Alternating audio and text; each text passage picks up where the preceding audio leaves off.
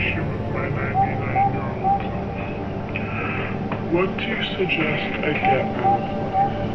I suggest you get vibrant. Enjoy your life in every nook and cranny. Search, discover, love, and inspire. Release your creativity into the world and live through it. You are your own foundation of youth. You can make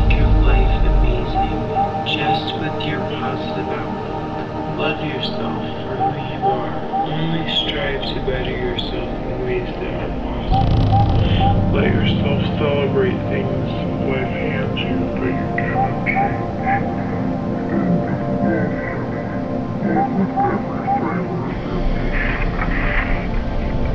Love is the greatest thing God created. It makes your life a dream, a walk among angels. Love, like your heart, is unbreakable. It aches for some of love's greatest gifts are those learned from defeat. Never let others bring you down. You are everything. You're magic. Show the world that truth